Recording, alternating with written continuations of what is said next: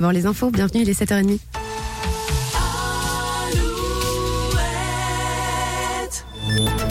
Alouette, les infos. Présenté par Denis Lebars, bonjour. Bonjour Lola, bonjour à tous. Info route et info rail ce matin. Oui, le rail tout d'abord. Le trafic est perturbé ce matin entre Angers et Le Mans jusqu'à 9h, nous dit la SNCF.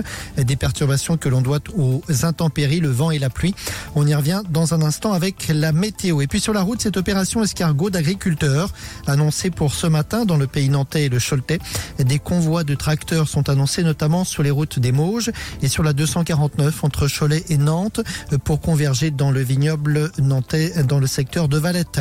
Près de euh, Montaigu, nouvel accident grave hier soir, cette fois sur la route de la Boissière de Montaigu. Deux voitures sont impliquées. Il y a trois blessés graves. Et on reparle du permis de conduire. Oui, c'est aujourd'hui que le Parlement européen doit débattre sur les règles d'attribution du permis. Le projet de loi prévoit, rappelons-le, qu'un bilan de santé soit établi au moment de la délivrance du permis, mais aussi tous les 15 ans pour le renouvellement du permis auto et moto.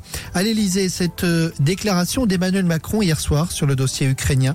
Le président français n'exclut pas l'option d'une intervention des troupes occidentales au sol en Ukraine. Et non loin d'Elysée, l'arrestation d'un individu dans la nuit de dimanche à lundi. Un homme muni d'un bracelet électronique avec interdiction de sortir de la ville. Il aurait dit avoir voulu rencontrer Emmanuel Macron pour lui faire des révélations. Selon le site Actu 17, qui est spécialisé dans les faits divers, un jerrycan et une bouteille de gaz vide auraient été découverts dans la voiture ainsi qu'un Coran. Il a été placé non pas en garde à vue, mais dans un hôpital psychiatrique. En foot, ça se complique pour le SCO. Oui, Angers reste deuxième du classement, mais le SCO ne parvient plus à gagner, ni même à marquer des points. Les Angevins ont été battus 2 à 0 à Caen hier soir. Il reste à 5 points d'Auxerre, le leader de la Ligue 2.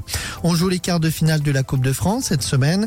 Premier match ce soir entre Lyon et Strasbourg. Et enfin la météo du mieux aujourd'hui. Oui, encore un ciel bien gris, bien chargé, mais a priori sans pluie.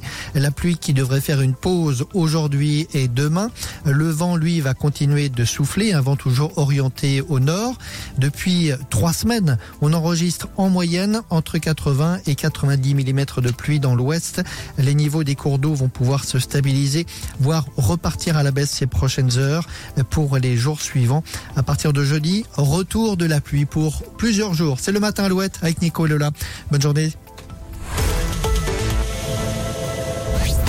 Le matin Alouette. 6h10.